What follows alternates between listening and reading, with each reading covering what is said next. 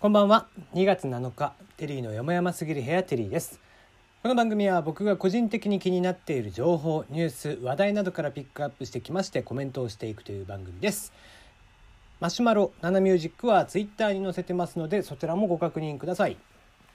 はい、えー、ベンタブラックっていう色知ってます？どういったものかっていうとまあ黒より黒い黒ですね。えー、99.9%ぐらいこう光を反射しない吸収してしまうという、えー、塗料。それをベンタブラックというのが特別な塗料があります。これもうねこれを塗られたらですねもう物の凹凸さえ一切わからないぐらい真っ暗の。まあボイシーとかねラジオトークなんかでも何回か取り上げている話題なんですけども。でそのベンタブラックえー、これイギリスのですね開発者さんが、えー、独占的にえー、持っていたと権利をね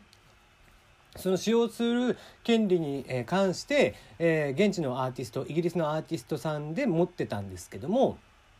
それに対して、えー、他のアーティストさんがですね俺に俺たちにも使わせろと他のやつらにも使わせろって言ってずっと、えー、争いが起こってましたと。でもうその、えー、独占的にね持っている側はいや絶対使わせねえよと。で、えー、片やもう一方はいやもう使わせろと。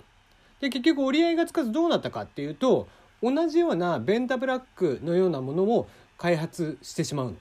えー、もう片方の方がねブラック2.0っていうのを作るんだよね。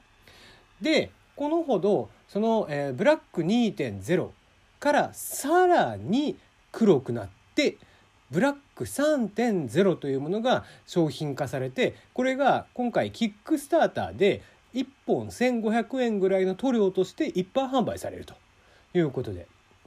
えー、ベンタブラックというのでですね実際に検索をしてみていただけると分かりやすいですし今日の僕のアイコンにもしときますけども、えー、実際ベンタブラックの黒っていうのがどれぐらい黒いかっていうと本当に真っ黒で、えー、まあなんだろ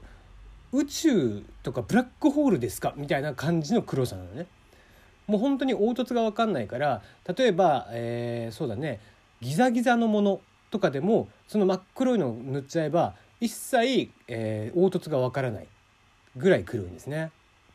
で、えー、実際これでね、えー、これを使ってベンタブラックを使って、えー、とある美術館で穴なのかそれともベンタブラックで塗った穴なの穴に見せた模様なのかみたいなのをやって、えー、危険だよって言ってるにもかかわらず近寄っていって実際の穴に落っこっていって怪我したっていうじいさんまでいたりとかするぐらいの、えー、それぐらい、えー、真っ黒い黒いのねもうこのねちょっとベンタブラックの黒さっていうのは一回本当に画像を検索してもらって、え、見てもらえるとどれぐらいすごいかっていうのがよくわかると思います。はいえー、通常ねこう黒ってどうしても光沢が出ちゃうんですよ。えー、例えばどういう、えー、ものに塗ったとしても結構ね光沢が出るだからマットに仕上げたとしてもマットに仕上げれば今度はちょっと白っぽさが乗っちゃうと。逆にただただ黒くしていくと黒に光沢が出てしまって光を反射してしまうと。でもしくは、えー、ブラックライトとかを当てれるとブラックライトの光とかがやっぱり見えちゃうのね。このベンタブラックは、えー、ベンタブラックとかブラック3っていうブラック、えー、3.0っていうのはその、えー、ブラックライトを当てたとしてもそれさえ吸収してしまうっていうぐらい真っ黒いんです。なので、えー、ぜひねそれはもう一回目で見て確認をしていただけたらああこういう色があるんだなっていうのが分かると思います。まあ、結構ねいろいろ、えー、軍事目的で、えー、使われたりとかするっていうのが今後ね出てくるかもしれないですけどもねまあまあもちろん一般販売されたらこう悪用だけはくれぐれもされないでほしいなとは思っておりますが。はい。じゃあ今日の話題ですね。もう今日の話題はですね、もうこう、1個目はもうこれで確定かなっていうのはもう昨日の段階で決まってたんですけども、えー、ビースターズという漫画があります。えー、こちらがですね、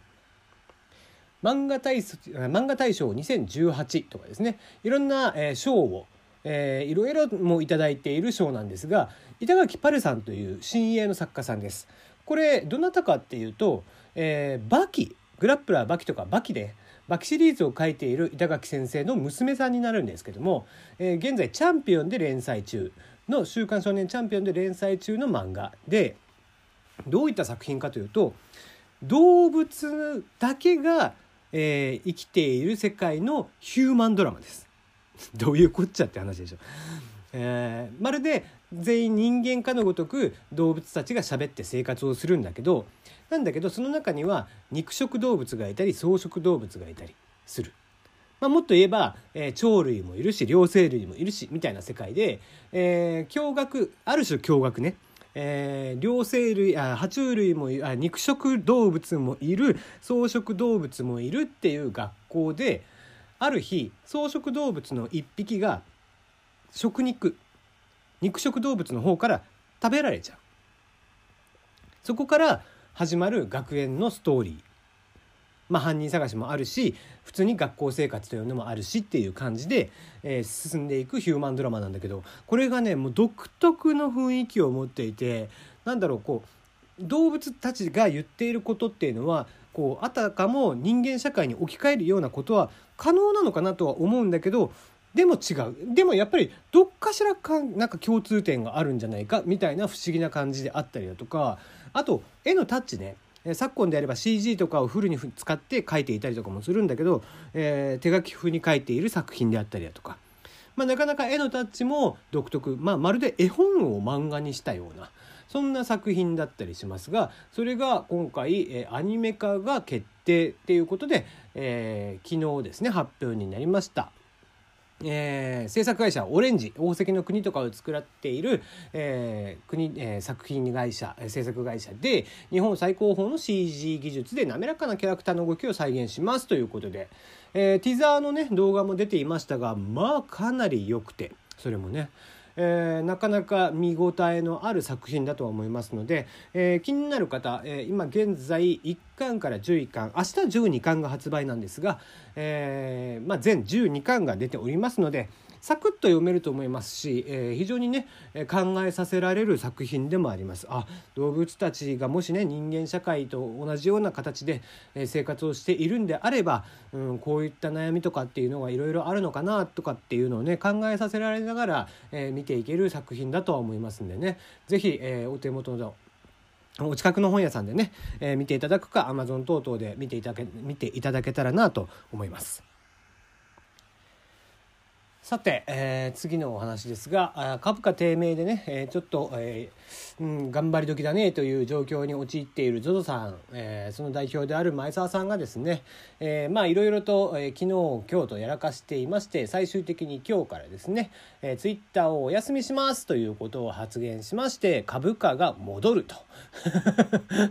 えーまあだいぶねもうちょっと決算も悪くてで挙句ですねその、まあ、取引先のね、えーブランドの、えー服の原価率とかを話をしてしまって、えーいやいやこんなこと言うのはお前、えアウトだろうと。要はうちで取り扱っている服の例えば1万円の商品があったらその原価なんて2 3 0 0 0円なんだよっていうのを言ってるわけですよ。うんえーこういったお話ってねまあ分かってる人からすれば分かってるんですけどもまあ言っちゃいけないんですよ。でなぜかっていうとうんまあ例えばそこにそれはあくまで服の原価の話であって、えーそこに対して物流が乗っかったりだとか当然販売コストもかかるし人件費等々、えー店舗の、えーねえー運営とかにもお金がかかっていてみたいなこと。でさらには ZOZO なんかが入ることによって ZOZO は、えー、35%持っていくということで、えー原価が30%だとしたら残りの、えー、35%を、えー残り70%のうちの半分35%を ZOZO に支払うっていう形なのね。手数料とかもかなりもともと高い中、えー、ZOZO ありがとうとかいうわけのわからんね、えーサブスクリプションモデルを持ち込んで、えー名前もダッサいやつをね、えー持ち込んで、えー、挙句ブランドからいやいやもうお前らとは付き合わんっつってまあだいぶいろんなブランドさんが今抜けてっている状況ということでさすがにまずい状況に陥っている。えー、挙句ね、まあ、ご自身がどんどんどんどん発信するのはいいけども、えー基本的にうんあまりね、えー経営が悪い時に率先して喋られたら株主としてはねいい気はしない。っていうところもあり、えーそれをいよいよ、えー空気を感づいたのか、えーどうやら本業に集中しますということを宣言しました。はいまあでもすごい影響力ですよね。もう自分がねしばらくツイッターお休みしますって言ったら株価が500億増えるんですからね。まあとんでもない影響力。まあまあ良くも悪くもというとこなんでしょうけどもね。うん。まあでもこうあんまりこうしてね代表がこうずかずかと、え、経営状態もあまり良くない中で、えー、100万円ずつ配ってたりとかねそういうことしてたり、え、彼女と一緒に、え、やたらと表に出てきてみたいなことをしてると。うんそこの株を持ってる人たちからすると、えー、もしくは従業員たちからするとあんまり気持ちのいいものではないのかなっていう気もするんでね一旦ちょっと落ち着いて、えー、やっぱり本業に、えー、勤しんでいただければいいんじゃないかなという気はしますけどもねあまあただね、えコミュニケーションなんちゃら室長のね、えー、田畑さん元 LINE の田畑さんはね相変わらずですので、えー、そこの影響力っていうのも当然あるとは思いますが。はい最後ですね、えー、泉佐野市のふるさと納税、えー、まあふるさと納税のね、えー、法律が変わるということで、えー、その前にですね閉店キャンペーンといって100億円還元といって泉佐野市が、やっていると。うんまあ、どうもねこう結構好評に受け入れている人たちも多いようなんですけども、うん、僕はこのふるさと納税でねやりすぎた還元っていうのは、うん、やっぱり本末転倒だと思うのね。しかもこう今回やるのがアマゾンギフト券。とかも加えてということでねやっぱりふるさと納税そのふるさとの商品とかを還元してあげることによって、えー、そのふるさとの企業も盛り上がるしみたいな使われ方をしてくれればいいんだけど法律のグレーな部分だけをつ,、えー、つついてねこういった悪どいことをするのはちょっとあんまりモラルがないなっていう気はしますけどね。